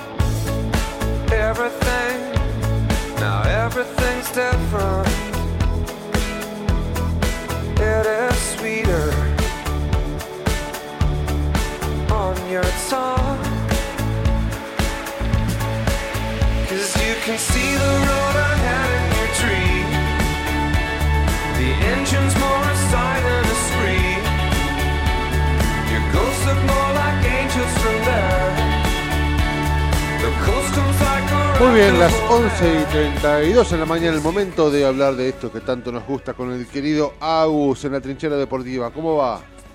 Hola Raúl, ¿cómo estás? ¿Todo bien? Muy bien, Agus, querido, todo en orden, todo muy bien. Hemos visto ayer el primer, no el primer entrenamiento, pero sí un abrazo muy lindo entre Busquets y Messi allá en Miami y han entrenado y nada, se ha, se ha despertado este eh, lo que puede ser un, ojalá, un gran equipo, ¿no? ¿Cómo, cómo lo ves? Y la verdad, se, se ve bien, es un equipo que se está armando de a poquito. De bueno, poquito. al final querían ver con Suárez si lo podían comprar también, al final fue rechazada la oferta. Parece que Pero, no. pero bueno, están ahí. El Inter Miami está armándose un lindo equipo. El tema es que son ya, van a llamar a gente que ya tiene más de 35 años, pero son tipo cracks. Sí, sí, sí, sí, tal cual. Creo que Jordi Alba. Alba está, está definido también que, que- que- que va a ser parte del equipo. Está, está por ahí. Quiere llamar a todas las estrellas del Barcelona y hacer un, un, un All Stars, por así Es un equipo que necesita un cambio drástico, ¿no? Porque creo que va ante último, creo que tiene muy complicado la entrada de los playoffs, lo que sí tiene este, una participación que creo que si gana está en semifinales de no sé qué torneo, no sé cómo, no sé ni cómo se llama, pero que en definitiva eh, tiene un, un presente bastante complicado. Hace poquito perdió 3 a 0 también. Hace poco perdió tercero, exactamente. Y además, igual ya el tener el plus de Messi y Busquets ya te da un indicio de que puede llegar a mejorar bastante el equipo. Sí, sí, y más, es una liga. A ver, para, a los ojos de los argentinos es una liga fácil. Sí, Todo- es una todo liga menor. Bueno, hasta Barco lo ha dicho, es una liga competitiva. Tiene mucho, mucho el, el deseo de ser una liga de estrella, va, de, de fama, de, ser conocida. Sí, sí, sí, sí. Quiere que sea un show, ahí va. Quiere que sea un espectáculo. Entonces prefieren que sea más un espectáculo que sea fútbol en realidad. Pero con el tiempo ya están armándose más un fútbol. Deja de ser soccer para llamarse fútbol. Exactamente, ojalá, ojalá que suceda en contra de lo que dijo el amigo Ronaldo. Ayer Sí, hablábamos al mal. final del programa que Ronaldo dijo que, que no, que es una liga menor, que Esa no cosa Le bajó el precio. Le bajó el precio. La verdad es una, no una falta de respeto, pero es... Qué a personaje, ¿eh? Está jugando en Arabia Saudita. Lo Claro, dice, por obviamente, Dios. porque, está- porque le pagan un montón de plata, ¿no? Eso es evidente. Sí, sí, sí, sí. Y es raro igual que, que Cristiano Ronaldo otra vez parece que volvió el Cristiano Ronaldo del 2010 que bardeaba a Messi. Sí, Esas sí, cosas sí, raras. sí. pero bueno, supongo Tiene, que, bueno, tiene claramente un montón de espinas clavadas que tienen que ver con, con, bueno, inclusive terminó de coronar esa enorme espina clavada que tiene que ver con el mundial que ganó Messi y que él eh, creo que no llegó más que octavos o cuartos, ¿no? Con Portugal. Él llegó a semifinales en el 2006, en su primer mundial, me acuerdo, Ajá. pero um, eh, no llegó hasta ahí. Sí, Además, sí, sí. tuvo- terminó cuarto en ese mundial, porque Mira. perdió contra Alemania. Ah, tenés Así que- razón. 2014 fue, no. el 10 No, 2006. Seis. 2010 queda eliminados en octavo de final contra España. Después de 2014 queda eliminado con. Eliminar en fase de grupo con Alemania en, la. Sí, es verdad. Es verdad. Que bueno, eh, en ese mundial perdieron 4 a 0 contra Alemania. Portugal perdió un mundial horripilante para Cristiano. Fue el peor mundial. Sí. 2018 fue un muy, fue uno de los mejores. eh, creo que fue el mejor mundial de Cristiano Ronaldo hablando individualmente. Pues bueno, mete los tres goles a España. Ese gol de tiro libre que En es icónico. Rusia, sí, es verdad. Y ya este mundial metió el gol de penal. Y llegaron hasta cuarto final, pero perdieron contra Marruecos. Y Portugal sí ganó una Euroliga, ¿no? Con Ronaldo eh, fue campeón Eh, de Portugal Europa. ganó creo. la UEFA Nation League y ganó la Eurocopa. La Eurocopa ganó. Bueno, que ahora Messi, si se quiere, ya lo había empatado en Brasil con la Copa eh, con la Copa América. Así que este. Claro, la América lo, había- Sí. lo habían empatado entre los dos y después, bueno, era el Mundial Messi, así que ya la discusión ha tal terminado. Y lo mantuvo y fue bastante hijo de él en algún punto con el Real Madrid, ¿no? También. Cuando él estaba en Real y. Messi en Barcelona. Agus, se habla, se habla de, del Inter de Miami que va por dos joyas juveniles del seleccionado sub-20. ¿En serio? Puede, ¿Puede ser. ser? ¿Sabías no, tengo, algo? No tengo, no tengo esa data. Sí, Aguirre sería una de las, uno, bueno, una de los de los chicos promesa de Newell's. Sería uno de los que, eh, sé que Facundo Inter- Farías estaban. También. Farías es el de Colón que casi que está Sí. casi va a River, casi va a Boca, se habló en un momento independiente de Racing, un gran jugador que después creo que tuvo una lesión importante, ¿no? Sí. Tomás Avilés y, y Brian Aguirre. Mira, ah, Brian Aguirre, lo escuché nombrar. No, Sí, va, sí, sí. el Inter Miami va por todo. El Inter Miami quiere tener a estrellas y jugar un buen fútbol. Hacer que la- Estados Unidos pase del soccer al fútbol. En Ahora, contraposición de... de- lo que decíamos de las edades, ¿no? Que tenía Sí, sí. jugadores de Sí, mayores de sí. 30, 35, ahora va a buscar dos joyitas sub-20, ¿no? Exactamente. Ojalá. Además, siempre conviene tener jugadores con experiencia y jugadores que están Sí, sí, sí, sí, sí, un- una buena mezcla ahí de experiencia y juventud, es verdad. Exactamente. Es Sí, verdad. ahí promediar el, el nivel de edad. Ahora hablando de, de fútbol argentino, va, fútbol argentino no, en realidad sería fútbol internacional. Sí. Estudiante ganó 4 a 0 frente Sí. al Barcelona Ecuador, un partidazo jugó Estudiantes. Encima son esos partidos donde juega bien Rolfeiser y juega bien todo el equipo, que hablando de Rolfeiser metió un golazo. Sí, sí, buen jugador. Después Méndez metió un doblete y bueno, Carrillo metió el cuarto gol Y en el, clasificó, ¿no? Este, Clasificó, está, en, está en octavos, ¿no? está en octavos. Le ganó 4 a 0 a Barcelona después de haber perdido 2 a 1 en Ecuador. Sí, sí, sí, sí. sí. Ya Bueno, es un equipo históricamente copero, estudiantes, ¿no? Este, eh, tiene mucha historia. usted, ni usted ni yo habíamos nacido, pero a fines de los 60 con- que com- comenzó una especie de, de leyenda de estudiantes con, con Bilardo ahí jugando, que después se terminó coro- coronando, creo que en el 2006 salió campeón de América con En el 2009. Nueve. Sí, en el 2006 salió campeón de la, del campeonato ese, Ah, famoso es campeonato donde le remonta a Boca. Es verdad, sí, sí, sí. Y el 2009 campeón de América con, con la Bruja. Es un equipo co- copero. Ojalá, ojalá le vaya- vaya. Estudiante ganó la- su tercera Libertadores mucho antes de que la ganara Boca y River. Sí, sí, bueno, eh, básicamente Independiente y Estudiantes fueron un- grandes rivales en las copas de los 70 y 80. Este, Independiente después pre- prevaleció, pero este, yo estuve en la cancha el día que eliminamos al Estudiantes de, de Bilardo en el 84 o 5, creo. Eh, no sabe lo que lloré ese día, pero bueno, no importa, es otro, es otro tema, es otro tema. Así que bueno, estudiante, ojalá, ojalá que, que, que, renueve su, su mística, su mística copera, que, que, me parece que, que suma bastante. Eh, los hinchas de River me imagino que deben estar contentos con Ramiro Funes Mori, ¿no? A mí, la verdad, es una incorporación muy importante porque River necesitaba un defensor. Necesitaba alguien, y ya no solamente tiene un defensor, sino tiene uno de los mejores defensores de la era de, de los primeros años de la era Gallardo. Sí, sí, sí, sí. Que Tuvo River ocho años afuera. eh, Estuvo ocho años afuera, jugó en el Everton, estuvo en el Al Nazar, estuvo en grandes equipos Funemori, tuvo una linda, estuvo en la Villarreal, ganó en Europa League, Ah, tiene razón, es verdad, estuvo de suplente, pero estuvo. es verdad. estuvo ahí. Ah, Funemori es un gran jugador. Lo que sí, bueno, en un momento ya fue Arabia, ya fue, parecía otra cosa, pero.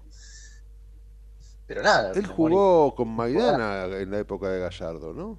Jugó- Claro, era la dupla central, Maidana y Funemori. Maidana y Funes Mori, verdad. Mangioni, Maidana, Funemori y Mercado.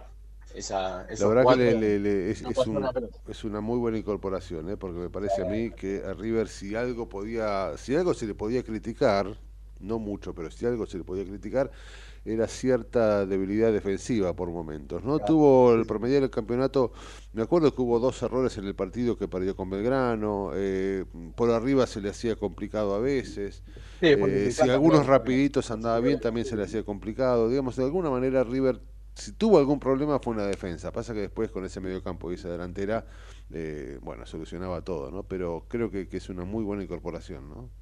Exactamente. Y hay algo más dando vuelta para River porque este el mercado ya, ya empieza, ¿no? Facundo Colidio está, a- se dice que está a nada de, de ser otro jugador más de River Plate. Es el que el chico de Tigre que era de Boca, creo. Exactamente, el chico de Tigre que era de Boca, que ahora quiere ir a River, Ah, mira. el que quiera, todos los jugadores que quieren a River son bienvenidos ahí. Ahí está metido el Inter, ¿no? El de Bueno, el Inter, es que es el dueño del Inter, pase. Claro. es el dueño del pase. Si River compra a, a Colidio, ganan plata Tigre y, y el Inter de Milán. Claro, mira. Los dos. Ahora, una cosa quería para ir cerrando. Sí, cuénteme. Hoy juega San Lorenzo frente a Independiente de Medellín. San Lorenzo tiene una ventaja de 1 a 0, ya que ganó en Colombia 1 a 0, tranquilo. Sí. Pero hoy define si llega a los octavos de final. Esperemos que sí, porque sería muy lindo ver al Cuervo. Sería muy lindo ver a equipos argentinos En la. Sudamericana, sí, sí, sí. ¿Qué- ¿Quiénes quedan además de estudiantes y San Lorenzo? También está Patronato. Patronato es Está verdad. Defensa y Justicia, que ya Defensa y Justicia ya está clasificado. Sí. Está esperando a su rival, que, se, que sería entre, entre Melec y. Ah, y Sporting Cristal. Ah, claro. mira. Y bueno, está Patronato, que hoy juega contra Botafogo, que perdió 2 a 0 en- en- de local, pero va a querer remontarlo en Brasil. Va a ir por la épica. Ojalá. Bueno, creo que ganaron allá en Brasil hace poquito, ¿no? Claro, ganaron. Bueno, le ganaron, en realidad le ganaron Atlético Nacional. Ah, en Medellín ganaron, tiene razón. Tiene razón. Bueno, ojalá, ojalá. Es una Copa Sudamericana que, que si Dios quiere, en una de esas este, genera alguna, alguna alegría argentina por ahí, qué sé yo. Este, San Lorenzo, la verdad que tiene, tiene grandes posibilidades. Bueno, lo que usted decía de estudiantes, ¿no? Que es un equipo copero y ganó ayer jugándole bien a un equipo difícil, ¿no? Como el Barcelona de Ecuador, que siempre está ahí en las copas. Además, la altura. Tal son cual, tal cuestiones. Querido amigo, ¿algo más? Nada más. Con esto, como si. Con esto estamos. Con eso estamos. Está muy bien. Con esto. Esto estamos. Querido amigo, le mando un enorme, enorme abrazo. Se me cuida y seguramente cuando haya alguna pelota rodando ahí estaremos para, para, para, para hablar de eso. Dale. Obviamente. Nos vemos, Pablo. Chau, Abrazo muy grande, querido. Abrazo. Abrazo grande. Cuídense. Era el querido Agustín con la trinchera deportiva hablando de, eh, bueno, la sudamericana, ¿no? La sudamericana que puede generar, este, bueno, además de muchos ingresos, alguna que otra alegría, ojalá. No dijo nada de Racing. Para los- Pero de bueno. Racing no dijo nada. Juega, juega. Juega Racing Copa Argentina. Ah, es verdad. Por los 16 avos. 16 avos. Bueno, le deseamos toda la suerte de acá a la academia. Con ¿eh? San Martín de Tucumán juegan. Bueno, mire usted, nos pondremos la camiseta de los tucumanos esta noche entonces. 11.42, dale. Seguimos informando desde la trinchera. Hasta las 12 con Gustavo Tubio.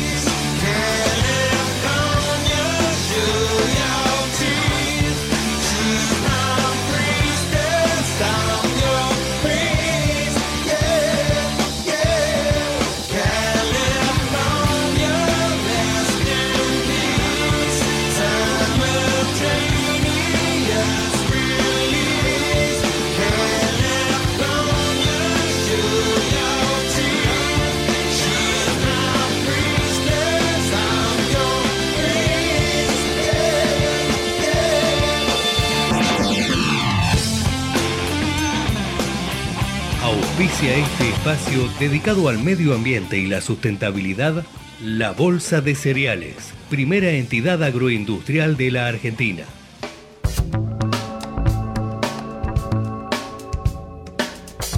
Muy bien, el momento verde aquí en la trinchera, el momento de Guillermo Saldomando. ¿Cómo va, Guille? Buen día. ¿Qué tal? Buenos días, Raúl, ¿cómo están? Muy Eh, bien. bueno, aquí con, con un poco de frío, ¿no? Sí, pero, frío, frío. Igual esperemos este a- ahora, eh, viernes o sábado, que parece que se vienen los 20 grados. Así está el mundo. Eh, es- exactamente. Mira, te, te cuento que hoy quería eh, compartir con ustedes un hecho que tiene que ver con eh, la energía a través de biomasa. que, tiene- que eso eh, sin duda es muy interesante porque eh, nos, nos compete de alguna manera a todo lo que es, eh, por ejemplo, los países de América Latina. Hay experiencias en Chile, en México y también en la República Argentina. Si yo te digo Ticino, ¿ubicas eh, esa localidad? La verdad es que no. ¿Cómo Bueno. cuál es? Ticino, ¿qué es? Ticino, muy pequeña en la provincia de Córdoba, a 200 kilómetros de la capital de Córdoba, Ajá. cerca de Villa María.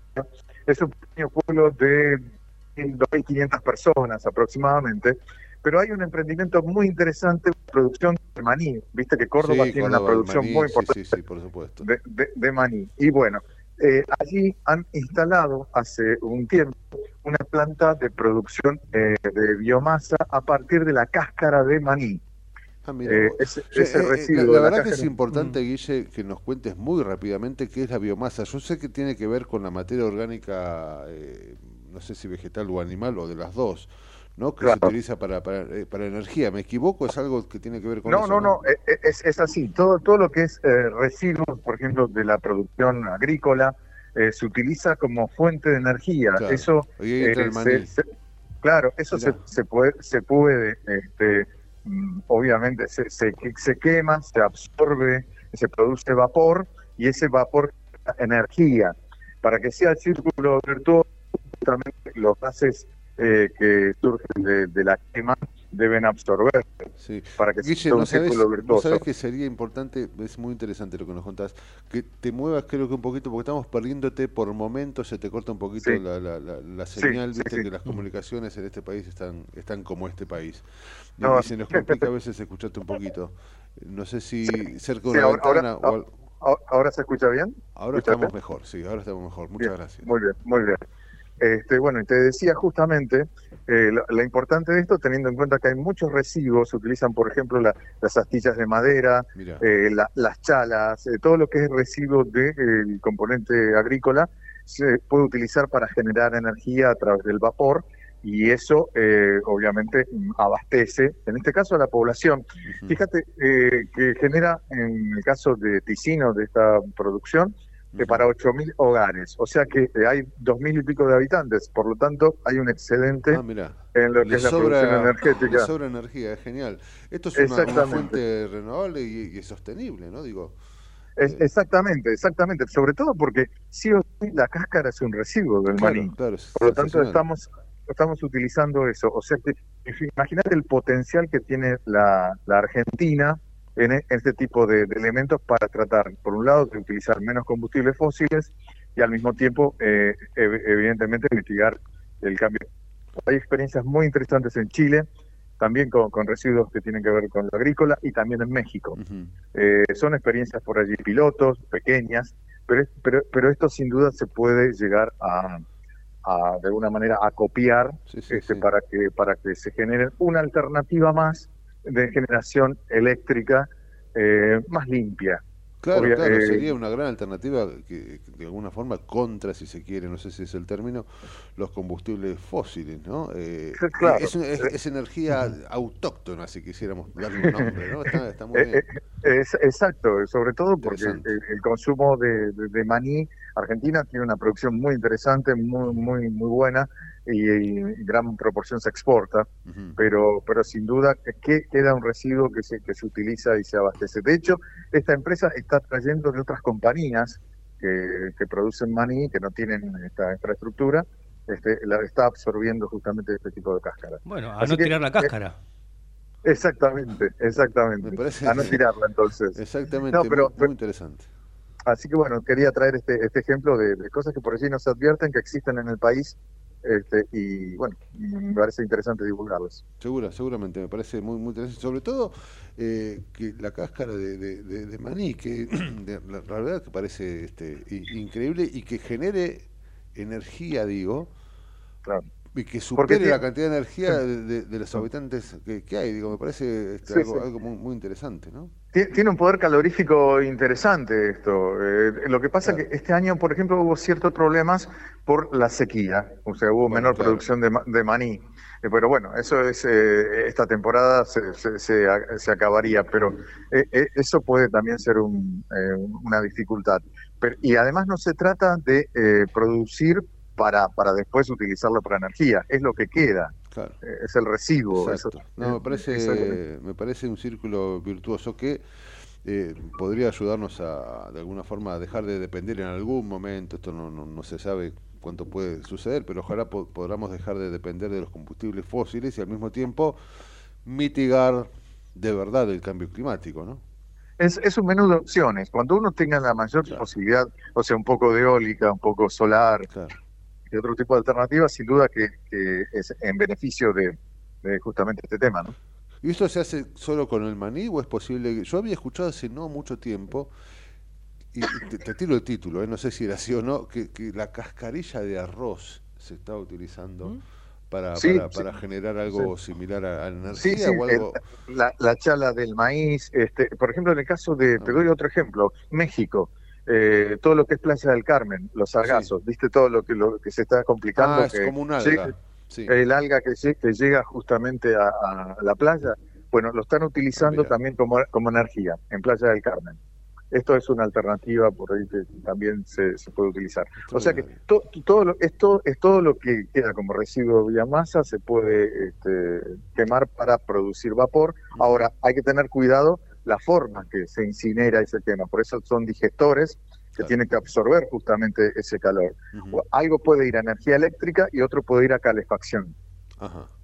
Muy interesante, la verdad que, bueno, ojalá, ojalá, y, y- y la sorpresa de que sea un pueblito tan chico y, Claro. y- y, bueno, utilizando algo que en Córdoba, Córdoba y Sí. el maní es casi como el Fernet, ¿no? claro, claro, exactamente. Lo que pasa que eh, es revalorizar los residuos. O sea, los residuos es económicamente este, algo rentable y las empresas pueden este, utilizarlo. Exacto, me Las empresas que comercializan maní, que te venden el, el- el maní embolsado pelado, ¿qué hacen con toda esa cáscara? Claro, Me parece claro, que claro. por ahí puede venir un... Está muy Claro, que ya es- deben es estar pensando en eso, obvio. Claro, y lo que está- están absorbiendo, justamente como hubo sequía, esta, esta, esta empresa este, está absorbiendo de otras este, pequeñas cooperativas o empresas que se dedican justamente a vender el maní pelado, ¿no? Así es. Guille, como siempre, completo, interesantísimo también. Así que mil gracias. La seguimos en estos días. Bueno, Dale. que, que sigan muy bien, gracias. Hasta luego. Gracias a vos, Guille, querido. Un abrazo grande. Vamos a cerrar el, el- el momento verde aquí en la trinchera y, y continuamos. Dale. Auspició este espacio dedicado al medio ambiente y la sustentabilidad la Bolsa de Cereales, primera entidad agroindustrial de la Argentina.